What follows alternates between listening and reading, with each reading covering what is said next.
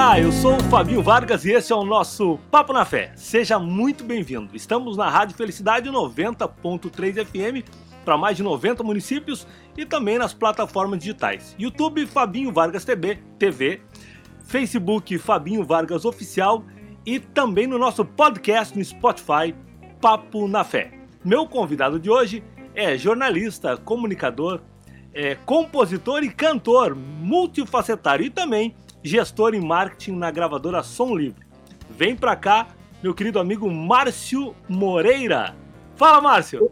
Fala, meu querido! Quanto tempo, hein? Saudade! Pois é, né, cara? Infelizmente a vida faz essas coisas com a gente, né? A gente vai para um lado, as pessoas vão para o outro, e daqui a pouquinho a gente vê faz meses, ou às vezes até anos que a gente não, falou, não fala com alguém. Cara, uh, tu é um apaixonado pela música, mas sobretudo tu é um apaixonado uh, pelo jornalismo e pela palavra, né? Me conta é, um pouquinho.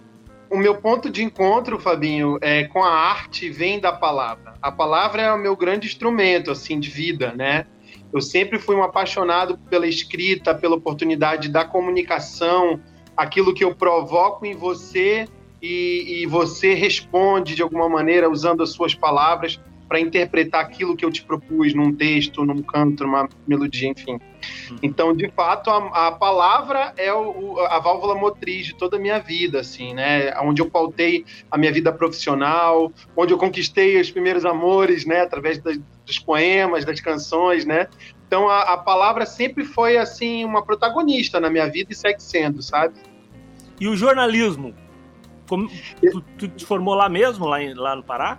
Lá no Pará. Me formei em Belém do Pará e muito preocupado com isso, né? Assim, de que maneira eu poderia encontrar uma forma de me sustentar, né? De, de encontrar uma carreira aonde eu pudesse ter a palavra como viés principal.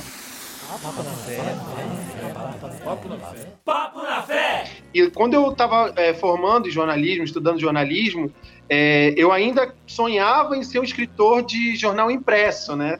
Porque na minha época, não, mas na minha época o, o, jornalista de TV, o jornalista de internet era um jornalista menor, né? Um jornalista sem texto. A gente considerava o grande jornalista o que escrevia em jornais, né, diários e tal. Só que a vida foi me levando, né, da, do, do da graduação em jornalismo. Eu fui para pós-graduação, especialização em um mestrado já em Minas Gerais, que eu morei dois anos lá para essa pós, né? É, e aí lá, assim, em literatura, para poder aprofundar um pouco mais a questão da palavra. E aí foi nesse inteirinho, fazendo frila para assessoria de imprensa para artistas e tal, que eu acabei caindo na música. Tu tá na Som Livre há quantos anos? Vai fazer nove anos, não, fez oito anos esse ano. E antes da Som Livre, qual, qual, era a tua história? Tu começou trabalhando com o quê? O que, que tu eu fazia comecei, lá no Pará? Eu comecei como jornalista de telejornal, né? Eu fui da TV Globo afiliada, eu fui da TV Liberal afiliada à TV Globo lá de Belém durante muitos anos. Logo que eu entrei na faculdade, eu comecei estagiário lá, fui produtor, editor, fui ficando na casa, né? Assim. É, então, acabei trabalhando com a TV, que foi ótimo, porque me deu uma experiência do improviso muito bacana. Sim. Me deu essa experiência de lidar com o inusitado, né? E também me obrigou a trabalhar o texto de uma maneira pensada para a imagem. Também é uma qualidade que eu fui ver que não tinha nada de jornalista menor. O jornalista de TV tem um belo de um trabalho, né? Quando ele tem que reunir ali a inteligência do texto com a imagem, né? Então, no Pará, eu basicamente trabalhei com o jornalismo de TV, o jornalismo do dia a dia mesmo, notícias que aconteciam no momento em que elas aconteciam, ao vivo, estava começando a se instalar na televisão naquele momento, ainda era uma coisa rara, mas já existia ali. E foi quando eu me formei em jornalismo, né? Já era editor da TV Liberal. Eu pensei que lá em Belém já não tinha mais muito o que fazer, né? Eu estava recém-formado, já estava numa cadeira importante, numa empresa tão importante, eu achei que era importante alçar novos voos. E aí me veio esse, esse desejo de, de, ter, de dar aula, né? De ter uma troca com alunos, né? De levar a experiência do jornalismo para a sala de aula. E aí eu pensei no mestrado. E eu pesquisei o melhor curso que teria ali para coisa da palavra que eu amo tanto. E aí eu encontrei curso de literatura de língua portuguesa na PUC de Minas Gerais, né? E lá eu estudei é, literaturas de língua portuguesa porque eu estudava portuguesa, brasileira e africana, né?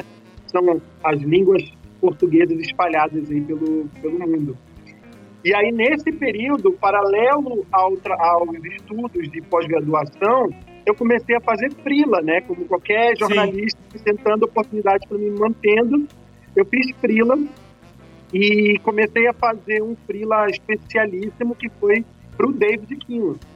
Tá, mas me conta então, David Keelan, o David Keelan entrou na tua vida aí. Foi dessa forma. Eu já é, estudante de, de, mestrado lá de línguas portuguesas, né, de literatura de língua portuguesa, uhum. e como qualquer estudante numa cidade que não é a nossa, a gente vai atrás de um freela, né, de uma oportunidade de emprego para ir se sustentando. Só a bolsa da pós-graduação ali não era o suficiente, óbvio, né? É, então, eu, eu, na igreja em que eu congregava em Belo Horizonte, uma vez o David foi com a esposa maravilhosa, Bebel, queridíssima Bebel, é, e lá a gente trocando, eu era muito é, engajado nas atividades da igreja, então era do grupo de teatro, era né, daqueles grupos todos que a gente trabalha para servir Sim. a Deus dentro da igreja, né? Então, eu muito envolvido com tudo que acontecia lá, num dia ele foi na minha igreja com a Bebel, e aí soube desse, dessa história de que ele estava atrás de alguém para trabalhar a assessoria de imprensa dele. Se eu não me engano, foi a Bia Oliveira, minha mestre, minha professora de teatro da igreja na época, que fez essa ponte aí pra gente, né? Me abençoando tremendamente. E aí é, é, eu fui para fazer o teste lá na, na, no escritório do David para trabalhar como assessor de imprensa dele ali por aquele período, né? Uhum. E por coincidência ele estava assinando com a gravadora Som Livre, por Jesus Incidência, como a gente chama, né? Sim, sim, sim. Cristo Incidência também. Exatamente. Ele estava assinando com a Som Livre naquele período e queria um assessor de imprensa, um jornalista, alguém que tivesse um bom texto, exatamente para ir conduzindo os posts, as uhum. matérias, uhum. Tudo, tudo que acontecia na carreira e no ministério dele naquele período, reportando para a gravadora, né, que ele estava assinando uhum. naquele momento, para que a gravadora desse mais visibilidade, divulgasse também, enfim. E aí, nesse período, eu, eu fiz um trabalho lá de mais ou menos dois anos com o David, um trabalho prazerosíssimo, onde eu aprendi espiritualmente, é, intelectualmente, todos, todas as formas possíveis, que o David é mega generoso, a Bebel nem se fala. E nesse período aí, eu, eu, eu acabei estreitando os laços com a Som Livre, né? É, findado minha, minha especialização lá em Belo Horizonte, eu agradeci a oportunidade ao David e decidi voltar para Belém com o intuito de, de ser professor, né? Tinha terminado uhum, o curso lá e uhum. professor na minha cidade. Só que aí, quando eu voltei para Belém, a Renata Senísio, que hoje é da Universal, Sim. Né, Você Adora, me ligou e falou: Márcio, é, gosto muito do teu texto, gosto do trabalho que você desenvolvia pelo David. A gente não pode contratar funcionário de artista de forma nenhuma, é antiético e tal. Mas ele acabou de me dizer que você não está mais lá com ele, é isso? Aí eu falei, é, acontece que é, eu voltei para minha cidade, né? Eu estava ali por um período provisório, só para estudar e tal. Ela, então você teria, você gostaria de vir morar no Rio de Janeiro? Aí eu falei, quando? Amanhã.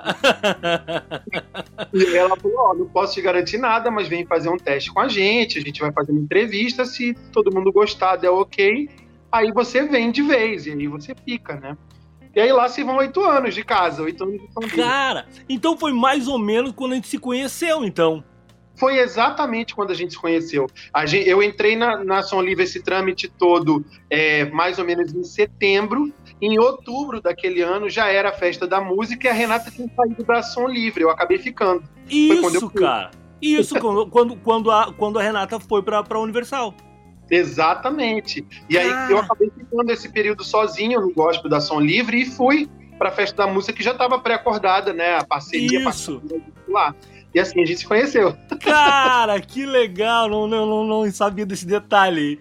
É. Cara, mas, eu queria voltar um pouquinho no, na, na, nossa timeline para falar da tua conversão. Tu falou várias vezes, pô, na igreja lá, onde eu participava do grupo do teatro e tal, com os jovens. Onde veio a tua conversão? Onde é que. Como é que, como é que era Deus na tua casa quando tu era criança e, e como é que esse Deus se chegou depois aí? Legal. Olha, minha família sempre teve uma liberdade espiritual muito grande, assim, né? Meu, minha mãe é católica, meus pais são católicos, né? Praticantes. Belém é uma cidade muito católica, por conta do Círio de Nazaré, né? Uhum. Tem uma presença católica muito forte, mas a gente sempre teve uma liberdade de escolher o nosso, nosso nossa fé, o nosso caminho. Uhum. Eu até então era um católico não praticante, eu ia é, esporadicamente as missas com os meus pais, mas não tinha aquele hábito que eles tinham de orar, de, de rezar, né? Na verdade, sim, sim. dormir antes das refeições e tudo. E lá no finalzinho da minha adolescência, começando a vida adulta ali, eu tinha uma namorada que era de uma igreja católica renovada, dessas que falam em línguas, sim. que é bem intensa com o Espírito Santo.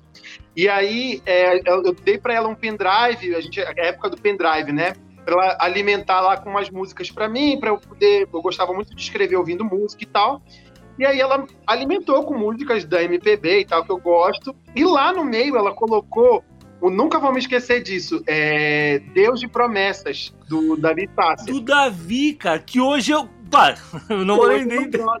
Sim, né? cara. e ela colocou Deus de Promessas é, e Abro Mão. Foram essas duas canções que era ainda aquela versão ainda do Trazendo a Arca, uh -huh. né? Do Luiz Arcanjo, bem forte e tal. Sim. E eu ouvi essa canção, eu, eu, fiquei bem chateado no início, porque ele começa com uma ministração, né? Bem, uh -huh. bem assim. E aí eu já fiquei chateado com ela na minha cabeça, né? Poxa, ela, foi colocar essas músicas de crente, não sei o quê, no meio da minha playlist. Bom, mas eu já tô aqui mesmo, vou ouvir. Madrugada, escrevendo, Sim. trabalhando. Quando estava na metade da administração de Abrumon, já estava ajoelhado, chorando, em prantos, querendo aceitar aquele Jesus maravilhoso. Cara, que então, assim, legal, foi cara. Muito pessoal, foi muito íntimo. Ali no meu quarto, não falei para ninguém, não sabia o que tinha acontecido. O que Sim. eu sabia era uma presença absurda dentro do meu quarto, maravilhosa, e uma vontade de chorar em, em gratidão. Eu lembro que era um choro de gratidão, de agradecimento porque eu entendia aquela letra, sabe? A, abro mão dos meus sonhos, dos meus planos, abro mão da minha vida, né? Por esse Deus que eu nem conhecia direito, né? Só de ouvir falar.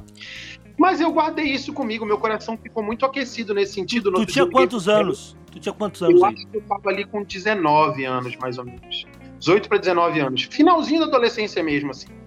E aí liguei para ela agradecendo, falando o que tinha acontecido, que era uma coisa que não, não sabia explicar e tal. E ela ficou super feliz me disse para ir lá na igreja dela e tal, porque o padre ia falar comigo, ia explicar o que aconteceu e tudo. E aí eu fui na igreja ainda católica, renovada, uhum. um trabalho da juventude muito legal, mas te confesso que não me identifiquei muito, sabe? Eu achava muito legal aquela, aquele movimento carismático jovem, mas eu achava que o padre tinha um distanciamento de mim muito grande, no sentido de que era um cara separado para viver né, aquilo com, com Deus. E eu não me via assim. Aí eu achei legal, fui aquela vez e deixei aquilo comigo. Mas já fazia parte de um grupo de teatro em Belém naquela época e duas bailarinas tinham se convertido naquela época. E os namorados delas frequentavam a nossa nossos ensaios e tal, então a gente encontrava ali sempre. E aí me veio uma sede muito da palavra. Falei para eles da minha experiência, o que tinha uhum. acontecido, explicaram de uma maneira diferente da que eu tinha ouvido na igreja católica, achei interessante. E aí um deles me convidou, poxa, vem conhecer a nossa igreja e tal. Vai ter uma cantata de Natal, era 25 de dezembro daquele ano, 24 para 25, né? Vai ter uma cantata de Natal, vem conhecer a igreja e quem sabe você entende mais o que te aconteceu naquele dia. E aí eu falei, então tá, tu me pegas e tal, em casa te pego, então tá bom. E aí quando foi dando de tarde, aquele, aquele dia assim, logo depois da, da ceia que a gente almoça, uh -huh. no dia seguinte, esse meu amigo me ligou e falou: Poxa, Marcinho, eu não vou poder ir contigo porque aconteceu imprevisto e tal. É, vamos deixar para outro dia. Eu falei, cara, me dá o um endereço, eu vou. Eu tô querendo ir, Natal e tal, eu quero ir. Ele, ah, então ótimo, vai lá e tal, qualquer coisa procura meus amigos e me deu os nomes e tudo. E fui com a cara e com a coragem sozinhos. E fui sentadinho timidamente ali para assistir na Batista Sião de Belém do Pará. É, Pastor Gidalfo pregando, maravilhoso. E na cantata de Natal, sem pregação, sem nada, era teatro, era arte, o viés por onde Deus sabia que ia me tocar. Claro, óbvio, óbvio. Eu entendi aquilo, sabe? Eu entendi quem que era aquele Cristo que tinha nascido há mais de mil anos atrás e que ele tinha morrido por mim. E aquilo foi tão forte, tão avassalador, que eu levantei a mão ali no apelo e nunca mais me afastei, assim. O que foi legal foi porque é, hoje eu estou com 32 anos, então é uma boa caminhada já com o senhor. É, mas essa minha experiência, logo depois disso ter acontecido, eu decidi ir para Belo Horizonte morar sozinho. Então, quem é jovem e está morando sozinho numa cidade nova sabe o que o mundo te oferece de Sim. tentações das mais diversas. E ali o Senhor me separou de uma maneira muito especial. Eu te confesso que eu achei que Belo Horizonte ia ser uma Babilônia, assim, para mim, uhum. sabe? Eu estava livre dos meus pais, estava livre de, de tudo, né? É, estudando, né? Então eu estava achando que eu ia cair no mundão de uma vez por todas. E foi o contrário. Eu conheci a IMC, que é a igreja é, que eu passei a frequentar naquele período, né? É, que foi uma igreja maravilhosa, metodista congregacional, pastor Ari. E ali eu batizei, porque ainda não tinha batizado. Ali eu entrei no ministério de teatro, no ministério de louvor e nunca mais me afastei do Senhor. Foi o momento ah. mais íntimo da presença de Deus ali, de aprender os fundamentos da palavra, de, sabe, de ir a congressos, de ir a reuniões, a células e vivenciar uma experiência que eu acho que ninguém poderia me fazer vivenciar se não fosse eu naturalmente indo em busca, sabe? Cara, tu sabe, tu tá falando, eu tô todo arrepiado aqui, cara, porque eu, eu, é, eu, eu sou, eu sou apaixonado pelas histórias de conversão. Porque elas são todas diferentes, mas ao mesmo tempo todas iguais, cara. Verdade. Todas iguais. Porque Deus tem um jeito de falar com cada um.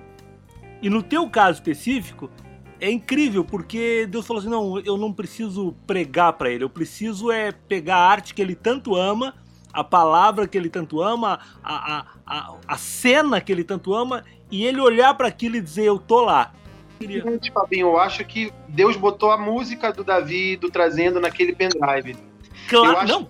a minha conversão eu considero naquele dia, sabe? Isso, Infelizmente eu não lembro o dia marcado como eu lembro o dia 25, né? Sim. Mas, é, mas aquele dia foi a minha conversão porque ali o Senhor me visitou de uma maneira que eu nunca mais vou esquecer e que foi transformadora, porque ali eu já senti naturalmente é, uma vontade de ser uma pessoa melhor, sabe? Assim.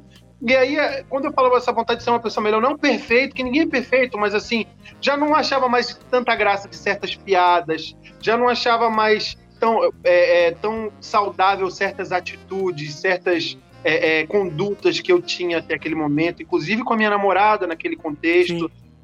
então, assim, foi muito de dentro para fora né? Então, Deus usou a música ali naquele momento, naquele pendrive, naquela madrugada, para me para tocar o meu coração de uma maneira que assim, dizem muito, né, que Jesus é muito cavalheiro, que bate na porta e pede para entrar, cara.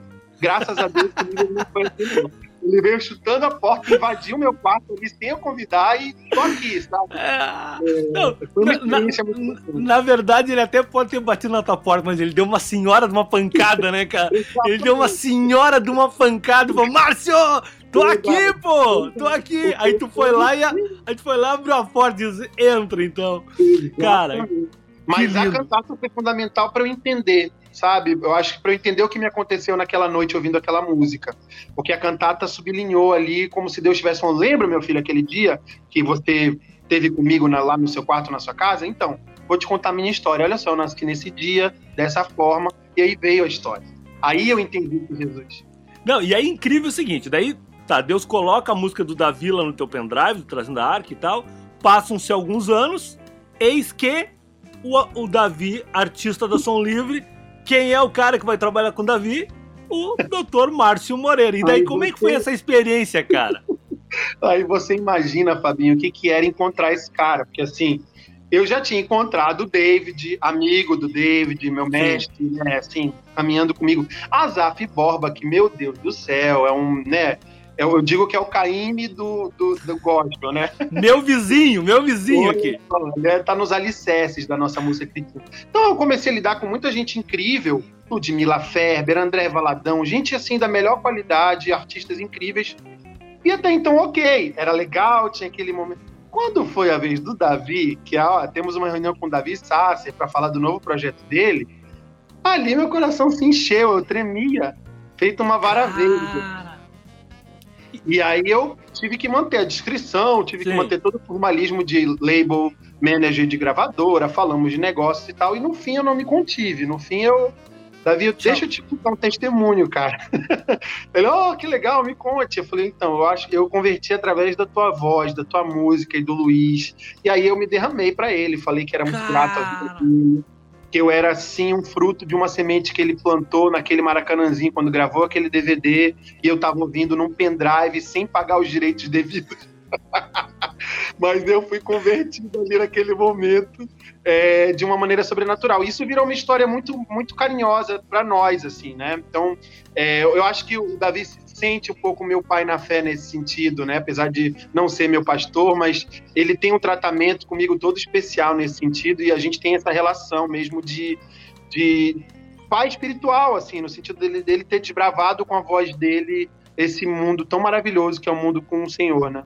Tu sabe que eu tenho uma história também com, com Davi, não, não com esse peso, mas uh, quando eu cheguei na igreja, eu me converti em 2009, e eu também, eu cheguei na igreja, no primeiro dia que eu fui na igreja, assim, eu fui uma série de circunstâncias, que a minha vida estava extremamente conturbada, mas quando eu cheguei lá que eu comecei a ouvir o pessoal cantar, eu falei, cara, é isso que eu quero para minha vida, é, é esse Deus e tal. E aí aceitei Jesus, me converti, minha, muda, minha vida mudou e tal. A primeira canção que eu escutei na igreja foi Veste de Louvor, do, uhum. do Azaf.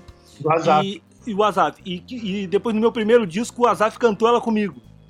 Que lindo. É, cara. E daí tem toda uma história com o Azaf. O Azaf é o cara que, que cuidou muito de mim, conversou muito comigo, me orientou demais e tal.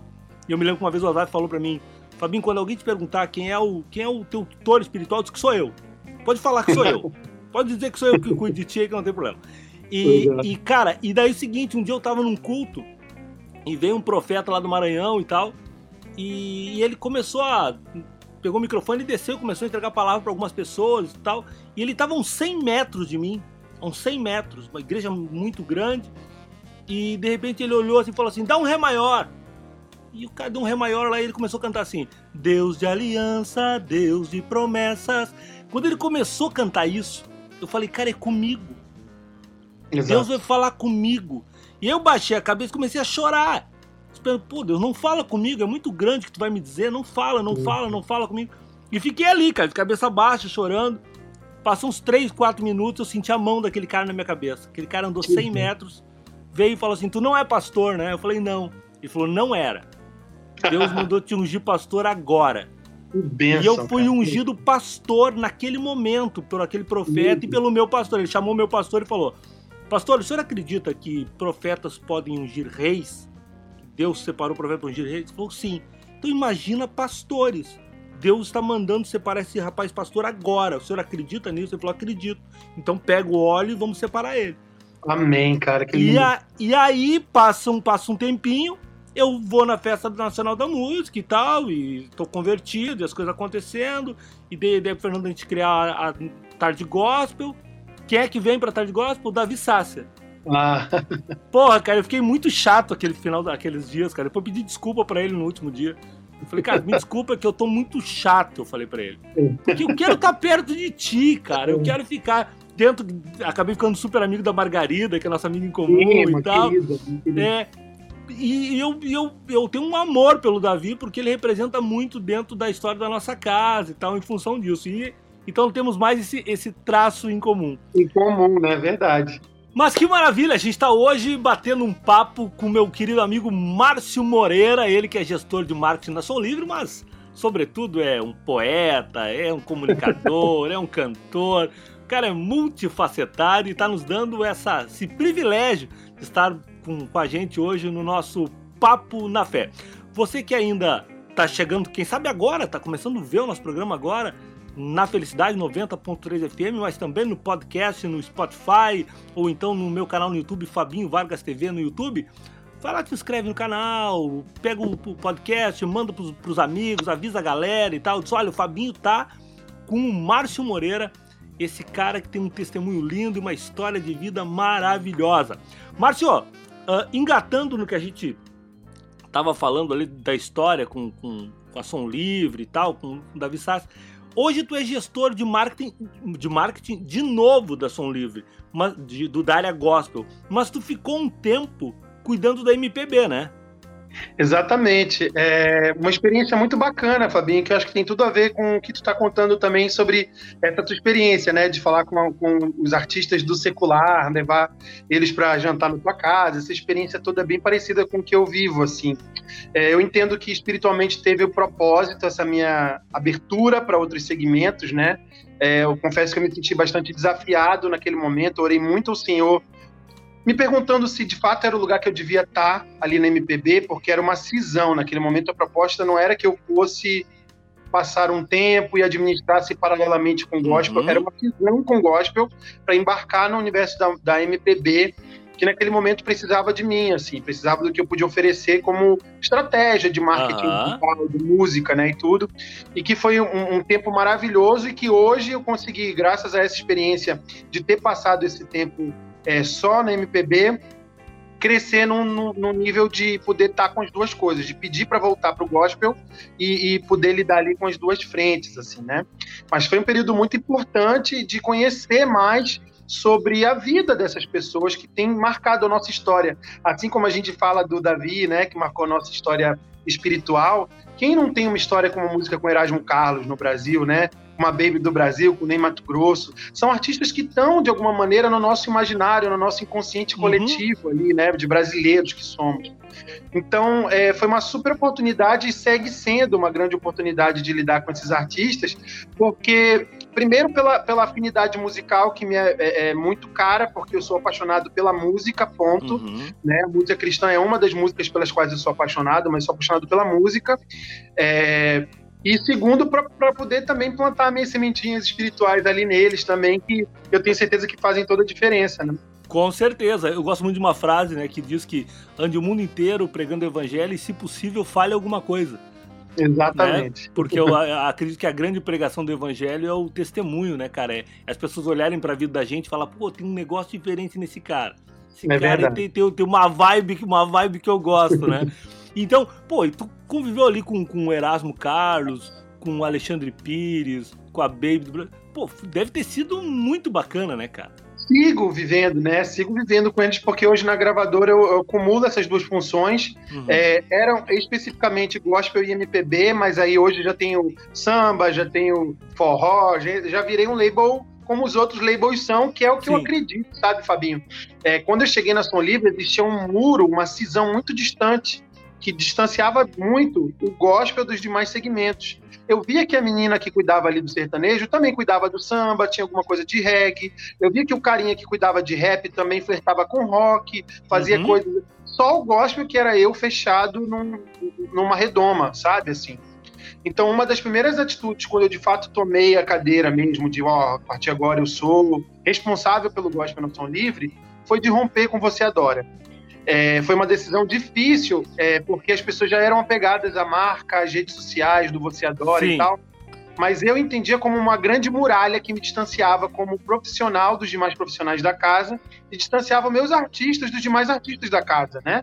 Então, você viu o comercial de TV do Alexandre Pires, era som livre e tal. Você viu o comercial de TV do Tom Carp, do Davi Sasser, era Você Adora. E não é Você Adora, é som não, livre. Não, era som livre.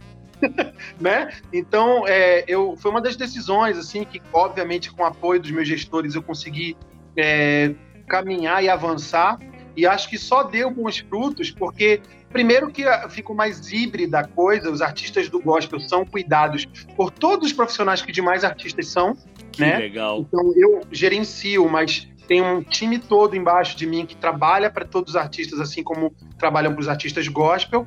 É, e eu acho que isso também enriquece artisticamente também a música, Sim. sabe? Eu acho que quando você começa a segmentar demais a rádio pop, a rádio sertaneja, uhum. você enfraquece alguns segmentos que não precisam. Era maravilhoso quando você ligava uma rádio FM, você ouvia ali é, o Reginaldo Rossi, depois o Tom Jobim e a Xuxa sabe? Não, eu acho que é rico, porque a nossa cultura ela é isso, né? É, sem, é... Sem, sem falar no que a gente que vem ao encontro do que a gente falava antes, que é a coisa da gente se juntar às pessoas, né, cara? Exatamente. Se não vem a segregação, né? Eu... E olha, Fabinho, você não tem noção das, das oportunidades que Jesus, que Deus abriu para que eu pudesse falar dele ali na empresa cuidando dos projetos para esses profissionais que lidam com os demais artistas, é, de falar com artistas sobre, artistas seculares sobre Jesus, falar com artistas gospel sobre como o mundo funciona, porque os que artistas legal. também vivem um pouco fechados né, no universo gospel e se distanciam, e desmistificar um pouco de que a música gospel, a cultura gospel é uma cultura in, in, in, inteligível, inacessível, hermética. Uhum e só quem é cristão vai entender. Não é assim, não pode ser assim. O evangelho é conexão, né? É uma Isso. ponte, é religare. Então, assim, não pode criar uma cisão, um distanciamento das pessoas. O que eu percebia é que a experiência da Som Livre com os demais profissionais tal, anteriormente, era uma experiência do gospel, só eles tocam, a gente não toca. E Sim. comigo virou outra coisa. Comigo foi gospel, pode tocar. Toca igual eu toco no de vocês, que legal, sabe? cara. E aí eu já me vi orando com amigos que cuidam de vídeo, já me vi jejuando por causas de colegas que cuidam dos, das mídias de TV. Sabe, assim, uma troca que só acontece quando você está envolvido. Cara, e eu acho isso tão espetacular, Márcio porque isso é o seguinte, cara, as pessoas olhando pro Márcio falando assim, ó, cara, tem um troço diferente nesse maluco, cara. Sabe? E outra, eles conseguem falar contigo coisas que com um outro amigo ele não consegue falar. Ele Exatamente. não consegue chegar pro outro cara e falar assim, cara, eu tô triste. O cara vai dizer, uhum. que? Deixa de palhaçada, tristeza, nada. Uhum. Ou, ah, pô, tive um problema com a minha esposa e tal. Que nada, vamos sair pra cantar, vão tomar umas e vão esquecer, uhum. vão arrumar outra. Ele não consegue dizer isso pra esses caras. Verdade. Mas ele fala assim, pô, pro Márcio eu posso falar, cara. Uhum. Eu posso falar isso pro Márcio. Então, se o Márcio não tá se envolvendo com isso, cara, o Márcio vai ficar inacessível. E eu, eu, eu, eu, eu brigo muito contra isso, porque eu acho que nós precisamos ser mais acessíveis. Exatamente. As pessoas têm que ter, têm que ter acesso a gente para que a gente tenha a possibilidade de servir. Eu gosto muito de uma passagem lá que, que norteia a minha vida, que está lá no livro de João, capítulo 15, versículo 16, que Jesus fala: Não foi vós que me escolheste, mas sim eu, Jesus, eu que... que escolhi a vós, para uhum. que vá e dê fruto, cara. Exatamente. Sabe, Exatamente. cara, é, é para isso. Senão, pô, se é pra, pra Jesus ser meu mordomo, velho, e me dar um monte de coisa, pô, ele não precisa de mim, né, cara? Exatamente. E é muito bacana, né, Fabinho, quando você vê é, que de fato você está sendo útil para o reino de maneiras que às vezes você nem esperava, né? Porque você tá ali só trabalhando. Eu só tô fazendo. Eu acordei de manhã, tomei meu café e fui só trabalhar, não fui pregar para ninguém. Mas acontece, de, por conta desse Espírito Santo que habita em mim, é, é, as pessoas se chegarem e quando eu vejo elas estão se confessando, se abrindo e pedindo conselhos e orando, e é maravilhoso. É né? isso, cara. E até eu já passei da fase, Fabinho, que você deve ter passado, é, de ficar triste com os crentes que não acreditam na minha conversão. Porque o fato de você lidar com o secular tão intimamente como eu lido, você lida, faz com que as pessoas que estão mais religiosas elas não enxerguem né, o propósito que Deus tem nas nossas vidas. Assim.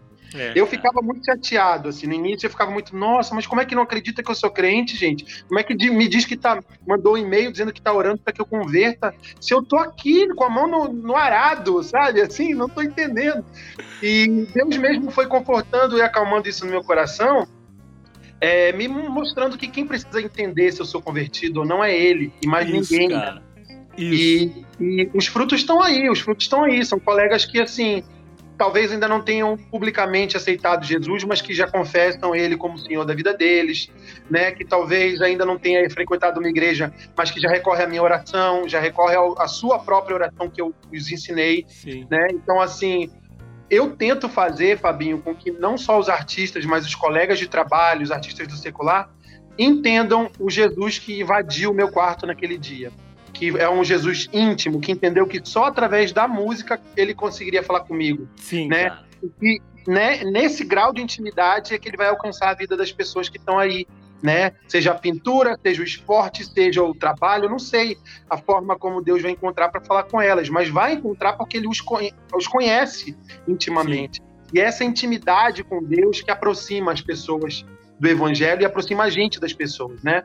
Eu, eu me recordo aqui de eventos, obviamente, trabalhando com secular, participei de festivais de música mil, Brasil afora, e a gente fica todo mundo junto no mesmo quarto, os produtores musicais e tal, e é invariavelmente aconteceu de eu estar num quarto de hotel com vários produtores musicais e birita rolando e fumando aquele verdinho, uhum. não sei o que mais, e eu ali eu ali bem recebido, eu ali bem respeitado, eu ali sem precisar fazer com eles o que eles estavam fazendo, mas a eles à vontade de que eu, como evangélico, estivesse ali com eles, ouvindo, rindo e também me ouvindo. Quando eu precisava falar alguma coisa, sem o preconceito da bebida, da droga que uhum. estavam ali, eu estava ali, então eu podia falar para eles, sabe? E quantas vezes eu não tive amigos que, pelo fato de eu quebrar esse tabu, de, de ser próximo deles em momentos assim, onde eles se expõem, né? É, é, eles não foram as mesmas pessoas que me procuraram depois para pedir oração, para que eu contasse mais de quem é esse Deus a quem eu sirvo. É isso, cara. É que daí é o seguinte, esse cara, quando ele vê a tua verdade, que tu tá ali, e que essa é a tua verdade, cara, que tu não abre mão dela, ele respeita essa verdade. E aí, quando ele precisa, ele fala, cara, eu vou lá procurar esse cara. Eu vou procurar esse cara que não tentou me colocar goela abaixo, que não tentou me convencer de algo, mas eu vi na vida dele algo que eu quero para mim agora. Exatamente. Sabe, eu, eu nunca pirei com esse negócio do, do, do, cara não achar que eu era convertido, porque eu, eu para mim era uma relação muito reta minha com Deus e com os frutos que, a, que, a, que, que Deus estava possibilitando, me dando o privilégio de me usar para dar aqueles frutos. Mas uma coisa que era engraçada é que no começo, deve ter acontecido contigo também, quando a gente se converte, os caras começam a chamar a gente de pastor, né? É. Ô, pastor, mas, mas de forma jocosa, pra sacanear sim, a gente sim, e tal. Sim. E aí um dia eu falei pro meu pastor, eu falei, pastor, pô, sabe, o pessoal fica me chamando de pastor, né? Fica dizendo, pô, pra me sacanear. Ele falou, que ótimo, cara. Eu falei, como que ótimo? Ele falou, cara, só vai te chamar de pastor alguém que vê Deus na tua vida. Se ele tá querendo te sacanear, dizendo isso aí, é porque ele tá enxergando. Ele não vai te dizer, e aí, jogador de basquete? e aí, professor de matemática? Porque não tá vendo isso na tua vida. Então uhum. ele tá enxergando isso na tua vida. Então foi muito engraçado. E a gente falou no, no Fernando Vieira antes, né, esse querido amigo. O Fernando, quando eu me converti, o Fernando me chamava. Ah, chegou o pastor! E me sacaneava. Porque o pastor, porque não sei. Cara, aquele pastor foi mudando na boca dele com o passar do tempo. Olha e aquele legal. pastor jocoso foi dando espaço a um pastor. Uhum. Meu pastor, o pastor, foi dando lugar a esse. E, pô, ele morreu de agora. Faz... pra respeito, né? Exatamente. E aí, cara, de vez em quando ele ia pra uma reunião, fazer uma viagem, ele me ligava, ô pastor, cara, ora por mim aí, me coloca na oração aí, porque, pô, tô uma reunião importante e tal. E quando, quando eu, eu fui agora, né, no, no velório dele, quando ele faleceu, e eu cheguei lá, a, a Manu, que é a, a filha do Fernando, a primeira frase que saiu da boca dela foi assim: Meu pastor. Que lindo. Sabe, cara? Depois, quando veio o Fernandinho, ele veio chorando, falou: Meu pastor, e me abraçou. Cara, era, era esse o sentimento dele, mesmo que eu não seja um pastor, esse era o sentimento desse. Esse cara me conecta com esse Deus. Eu, eu, eu gosto, eu gosto desse Deus que tem na vida desse cara. Então, uhum. eu acho que isso é o mais importante. Eu acho que essa é, é, é, é, a, é a grande vitória, assim, da gente como, como instrumento de Deus na vida das pessoas. Cara, eu tenho tanto assunto pra falar contigo e nós tá indo já pro finalzinho, mas tem duas ou três questões que eu tenho que abordar contigo. Vamos. Uma é que é o seguinte, cara. Tu é, tu falou tanto em gestor de marketing, em label, não sei o quê, mas pô, tu é um artista.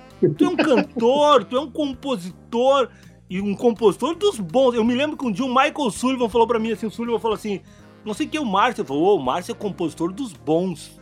Eu falei, falei caraca! Pô, o Sullivan falar isso, fiquei o cara. E aí, cara, fui acompanhar a tua história, o teu trabalho. Cara, como é que é para um, pra um, pra um artista, para um, pra um cantor, para um, pra um, pra um escritor uh, trabalhar fazendo gestão de carreira de outras pessoas e onde é que tu deixa nesta hora o Márcio uh, artista? Maravilhosa a tua pergunta, Fabinho, eu vou te confessar que foram muitos, muitas sessões de psicanálise. Porque é, eu comecei a minha carreira profissional servindo a arte do outro, né? E isso é uma coisa que eu aprendi na igreja. Foi na igreja que eu aprendi a servir. Então, para mim, não tem nada mais natural do que eu chegar na tua casa e querer lavar a tua louça ali, se eu sujei, sabe? Assim, para uhum. mim é natural eu querer servir. Servir para mim é uma honra muito grande e uma alegria sem tamanho, segue sendo.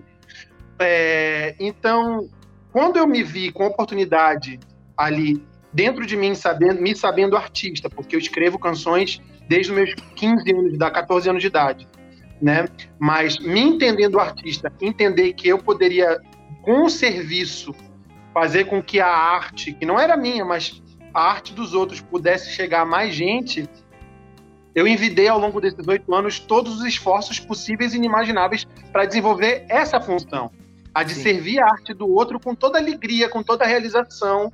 É, cada projeto que dá certo é uma alegria, cada projeto que não dá certo é uma tristeza, porque eu estou ali 100% vivenciando é, as minúcias do projeto do Davi Sasser, da, do novo disco do Erasmo Carlos, do novo lançamento do, do Alexandre Pires. Eu vivencio, eu respiro, eu durmo e acordo pensando em como fazer essas canções chegarem a mais gente.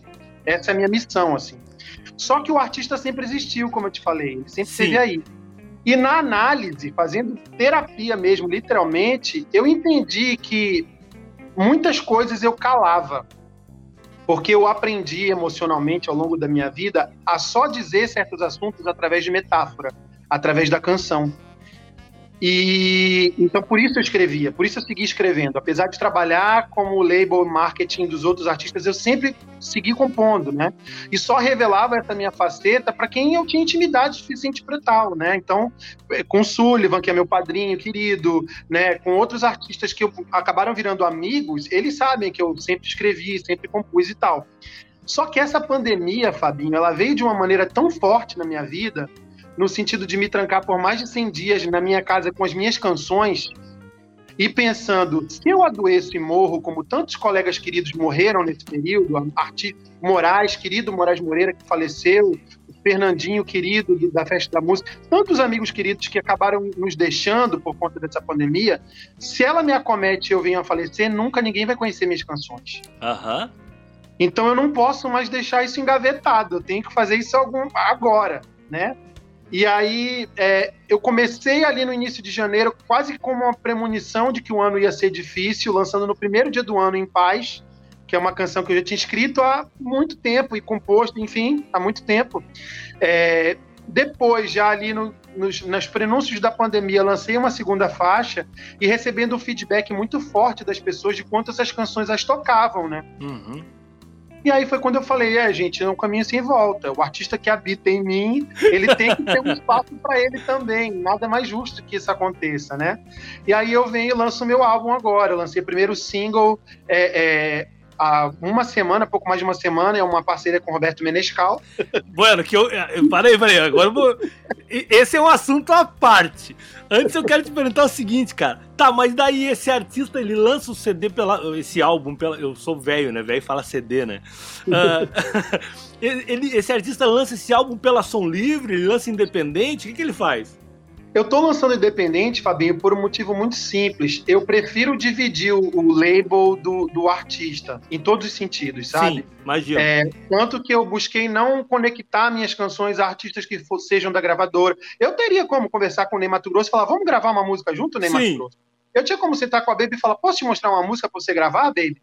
Mas eles são artistas com os quais eu trabalho, então eu não tenho essa, eu não acho ético, sabe? Claro, que claro, você claro. coloque ali que o se, é, se é, aproveite da oportunidade profissional que você tem para poder extravasar um anseio artístico. Mas, então, é que, mas, é que tu, mas é que tu tem um caráter cristão. Então tu tá dizendo o seguinte, Deus, resolve isso aí. Vou largar para ti e aí tu decide. Exatamente, eu resolvi fazer assim, né? Então, eu de fato estou lançando independente, num selo, é, numa gravadora independente, que é a Labda Music, que é, já vem lançando outros projetos, outras coisas. É, e assim eu consigo, de alguma maneira, também, né, Fabinho? Porque com a minha experiência trabalhando a carreira dos outros, eu consigo gerir, gerir a minha carreira. Então, o que uma gravadora poderia, às vezes, me oferecer, eu me ofereço. Pô, tu tem, tu tem um, pô, tu tem um gestor maravilhoso. Inclusive, até eu ia falar contigo, se não me libera ele para ajudar na minha carreira também, cara. Já que, já que ele vai ajudar na tua, cara. Fala com ele, eu sei que ele é teu amigo, cara. Eu, eu não preciso lançar pela Som Livre, eu só quero o cara. Eu quero o. Que isso, esse um cara. Cara, eu mas dá... não, à toa, não à toa Deus me capacitou, me forjou nesse sentido e eu tenho o maior prazer mesmo de trocar, de sentar e pensar carreiras, independente de serem da Som Livre ou não, mas pensar caminhos, né, e tal. Tu então foi basicamente isso. Eu Esse separei. Negócio... Sim. Esse negócio de ética, cara, é, é interessante porque uh, no Festival Promessas, por exemplo, teve um ano que eu não cantei. Porque eu, eu comecei a me incomodar com aquilo. Eu falei, cara, pô, eu, eu fico uma tarde aparecendo aqui no palco e tal, e tanta gente que queria essa oportunidade, falta uma vaga. Pô, vou dar minha então, cara. Exato. Vou dar, vou dar minha vaga pra, pra alguém cantar. E, cara, foi, foi lindo, assim, porque talvez foi o ano, assim, que Deus mais me abriu portas, mais fez coisas extraordinárias, assim, na minha vida, e eu creio... E te capacitou como um grande apresentador, né, Fabinho? Acho que aí você se viu não só como um artista incrível e tal, mas como um apresentador, um cara que media, que sabe controlar o time das coisas, o momento certo de entrar se alguma coisa aconteceu e você precisa Sim. suprir. Eu vejo promessas desde há oito anos, né, que acontece Sim. aí, sobre a tua batuta, e vejo o quanto você é um, um, apresentador preparado. Então, Deus às vezes te separa de, do momento artista naquele momento para te capacitar numa outra área. E é o que eu considero no, na minha vida, assim. Ele me calou artista durante oito anos, mas veio forjando um expert na, na, na, indústria que hoje eu me valho dele, assim, muito, desse expert, né? Assim, isso me ajuda muito. ele. Cara, e o Menescal, daí, como é que. Como é que. Tu falou antes, né, do Davi, que tu te emocionou. Tá, mas e daí, velho? Gravar com o Menescal, cara. Eu sou um apaixonado pelo Menescal. Eu também, o Menescal, a primeira vez que eu encontrei na festa da música, eu também fui muito chato, assim, cara. Eu tava aprendendo a não ser chato ainda e tal. Porque, cara, era Menescal, é só o Menescal, entendeu? É só o Menescal, né? Então eu queria almoçar com ele, eu queria ouvir as histórias, eu queria sentar do lado. E aí, como é que foi essa experiência, cara? Então, o Menescal foi a exceção à regra da ética. Porque o Menescal eh, não é um artista exclusivo da Som Livre, mas ele lança projetos pela Som Livre algumas vezes, né? Projetos especiais e tudo. E eu vinha num conflito ético muito grande sobre, meu Deus, e agora? Porque é um cara genial, tem uma troca artística que funciona. Como é que eu vou lidar com isso, né? E eu estava fazendo o projeto Cazuza em Bossa, onde ele com a Leila Pinheiro e Rodrigo Santos musicaram é, de maneira bossa nova, harmonizaram de maneira bossa nova o melhor do repertório do Cazuza e a gente lançou esse projeto no início do ano. Nos bastidores desse projeto, eu já cheio de vontade de falar para o Menescal o quanto eu era compositor e admirava ele, queria muito estar perto dele igual você. E ele me falou no almoço, falou, Márcio, eu sou um cara totalmente aberto ao novo, eu não sento nessa cadeira do pai da bossa nova. Eu gosto de trocar com quem está chegando. Eu gosto de. Ali é como se Deus, e a gente tem o Espírito Santo nessa hora, falasse: olha aqui, o cara está se abrindo para ti, como não, né? Mas mesmo assim eu me calei por questões éticas e falei: ah, não sei porque está desenvolvendo esse trabalho e tal, fiquei na minha. E aí, Fabinho, eu por acaso li uma matéria de jornal onde aparecia que o Roberto Menescal estava subindo para a Serra de Petrópolis para participar de um concurso de bromélias. E aquilo me bateu tão forte que eu falei: olha só, o cara, além de ser um baita de um compositor incrível, ele também, além de plantar canções, ele planta plantas, né? Flores e tal. E aí me veio uma poesia inteira chamada As Cores das Flores, inteira, onde eu faço essa comparação de que toda flor floresce da sede de uma terra que é funda e o amor floresce de uma alma que tem fome e é funda também, sabe? Então, eu fiz um poema que mesclava de onde que bebe a fonte do amor e a fonte das flores e tal, e mandei para ele, assim, com a cara dura, assim. E aí, para minha surpresa, dois dias depois ele me manda uma bossa nova linda que ele tinha transformado no poema. Cara, eu, cara, quando eu escutei aquilo, eu falei, cara, que coisa mais linda isso, velho. E o clipe é lindo também, porque o clipe é no meio das flores. No jardim da casa dele, onde ele cultiva essas bromélias, Fabinho. Cara, Olha só. eu. Sim, eu imaginei, eu vi ali e tal, história. Eu falei, cara, isso aí tem. Deve ser na casa do Menescal, tem a ver com ele e tal. Exatamente. Claro, senti a letra, tudo que aconteceu. Então, cara, linda canção. Quando a canção can... veio, eu achei que ali era uma chancela, assim, sabe? Para poder é, deixar essas fronteiras um pouco mais sutis. E eu falei, cara, eu fiz uma parceria com o Menescal. Não tô convidando o Menescal para cantar uma música minha. Nem tocar uma música minha. Uma música que é nossa. Sim. Como é que, né? Ah. Só que aí o que, que acontece? O, Ronaldo Bosco ele sempre chamou o Menescal de cauda de cometa, porque ele estava sempre atrás de uma grande estrela, né? Ele Regina, Nara Leandro, Leila Pinheiro, e tal. E eu falei, eu não sou essa estrela, eu não sou a Elis, eu não sou a Zizi, eu não quero esse lugar. E aí eu fui pro Menescal e falei, Menesca, canta comigo, porque eu não, não, não quero você tocando pra mim, eu quero Sim, você cantando comigo. E ele, não sou cantor, Márcio, pelo amor de Deus. Eu falei, de onde você tirou que eu sou? É, estamos empatados. Foi o argumento que, que convenceu e aí ele gravou comigo e virou essa canção, que eu tenho muito orgulho. Não, eu, eu imagino que esse é um troféu agora, né? Ter uma canção com o Menescal é, é. É, é, um troféu, né, velho? É... Tem outras com Sullivan que também estão aí Sim, esperando. Que é um outro troféu. Certo, e que eu só posso dizer quanto Deus é maravilhoso na minha vida de me dar a oportunidade de ser parceiro dos maiores hitmakers do nosso país, né? Assim, então, tem muita, muita alegria. Tu sabe, tu sabe que uh, o Sullivan, eu fui num show dele no, no, no Teatro Net lá no Rio, e eu tinha dito um dia para um amigo, meu sócio até, o Rodrigo, que o Sullivan tinha me convidado para fazer uma canção com ele. Ele ficou me, me, zoando um tempão. Ah, tá bom que o Sullivan vai te convidar pra fazer uma canção com ele. Falei, não, cara, ele me convidou e tal. Daí quando a gente chegou lá no teatro, acabou o show, a gente foi no camarim. Ele olhou pro meu sócio, pegou, o Sullivan olhou pro meu sócio e falou: Viu? Tem que falar pra esse cara, cara, ele fica fugindo de mim, cara. Eu quero fazer uma canção com ele, ele fica me fugindo. Cara, eu olhei pra ele e ele falou, não acredito, é verdade, é verdade. E tal. Eu falei, cara, eu só não tive cara de pau ainda de fazer a canção com o Sullivan, Mas entendeu? é isso que é genial, Fabinho. Esses caras que são tão grandes, eles não são tão grandes à toa. Eles É. são desse tamanho porque eles são generosos desse jeito. Isso, cara. estarem abertos pro outro. Eu fui pra casa do Sullivan a primeira vez, feito um gatinho com o rabo entre as pernas, querendo só conhecer, Sim. sabe, aprender com ele. Mas ele me veio com um arranjo e falou: "Ó, tem uma melodia aqui que nunca ninguém conseguiu letrar. Você letra pra mim? Eu tô, tô aqui com ela. Eu fiquei numa tensão, como é que eu vou botar letra numa música do Sullivan assim? Cara. E outra coisa, eu vou tocar duas vezes pra ver se você pega a melodia, senão a gente tenta outra coisa. Não, não, aí seguinte, eu brinco com ele que eu só tenho um jeito de eu fazer uma canção com ele. É letra e música dele e caligrafia minha. Entendeu? Ele É. foi um, eu só anoto Mas olha, de uma generosidade, tanto Pô. o Menescal quanto o Sullivan, que eu só posso te dizer, te joga, porque eles estão aí, cara, eles estão a fim de trocar, eles estão a fim de fazer. E eu entendi isso e, e, cara, lancei mão, assim. Essa canção que a gente fez, que foi a primeira minha com o Sullivan, chama Dor em Arlequim, é um bolero lindíssimo. E é muito fruto da melodia genial desse cara, né, Sim. assim. No caso dele, eu botei. é, Foi mamão com açúcar, assim. Eu Botei Sim. uma letra que ele tava praticamente cantando pra mim, sabe? Assim. E no caso do Menescal foi essa, essa, essa generosidade dele pegar um poema meu e falar: ah, isso é uma bela canção, vamos fazer, né?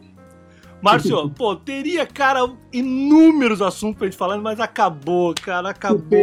Vou ter que fazer o Márcio Moreira 2 depois pra contar, as- pra contar as outras histórias. Pô, cara, a gente nem falou do Conexão Cristã, do, do podcast, Ah, do Prosa Pop. Pelo menos dá os caminhos, cara. O pessoal que quer, quer ler, quer conhecer um pouco mais dos artigos que tu escreve, que é o Conexão Cristã, e fala um pouquinho sobre o Prosa Pop, que é o podcast no Spotify e no Deezer. né? Isso aí, gente. Olha só, como vocês já perceberam nesse papo todo, eu sou um prato indigesto para pessoas de paladar monolítico. Tá no teu Instagram, inclusive. Exatamente. Porque eu sou artista, eu sou label, eu sou podcaster, eu sou jornalista, e é isso, assim. É, o Prosa Pop foi um ambiente que eu criei vendo esse fenômeno do podcast no Brasil chegando e querendo fazer parte disso, né? Assim, e sabendo que eu sou um cara que tem a oportunidade de estar no momento certo, na hora certa, com as pessoas certas.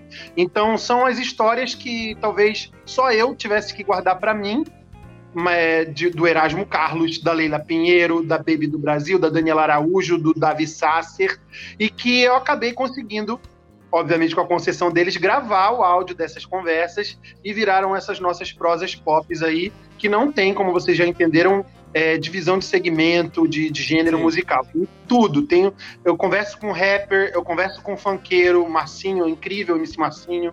É, eu converso com a Baby do Brasil e ela fala da conversão dela e ao mesmo tempo de música popular brasileira. A Daniela Araújo falando da, do novo que ela estava enfrentando naquele momento, ali onde a gente gravou. Então é só procurar, tanto na Deezer quanto no Spotify, o Prosa Pop. E lá você vai conferir, são duas temporadas, cada uma com oito episódios de papos incríveis que eu tive a oportunidade de bater com essa galera genial. E o, o, o Conexão Cristã? Cristã é o portal Roma News. Aí sou eu voltando para minhas origens em Belém do Pará e as minhas origens de jornalista, com esse anseio de ter um ambiente onde eu pudesse seguir escrevendo para as pessoas. É, e eu escrevo toda quarta-feira de manhã. É, eu assino a coluna Conexão Cristã lá no portal Roma News, basta acessar o portal lá. E eu falo tudo sobre música cristã. Aí é um ambiente realmente é, separado para música gospel, música cristã, onde eu vou falar sobre os discos que eu ouvi, sobre os artistas que eu conheci, sobre os shows que eu assisti, que de alguma maneira me atravessaram de uma maneira especial que eu quero compartilhar com os leitores, assim. Então toda quarta-feira tem um texto quentinho lá para vocês. Márcio Moreira, muito, muito, muito, muito obrigado, cara, pela tua gentileza de bater esse papo com a gente aqui no Papo na Fé. Espero que aconteça muitos outros e nesse meio do caminho a gente vai se encontrar muitas vezes para tomar um café, almoçar junto e botar papo fora. Amém, Fabinho. Obrigado pela oportunidade, pelo espaço. É sempre bom te encontrar, mesmo que virtualmente, é, e que a gente possa fazer mais coisas juntos, porque eu acho que a, a fé nos convoca a ao coletivo, né? E eu quero mais estar perto Amém. disso também. Amém.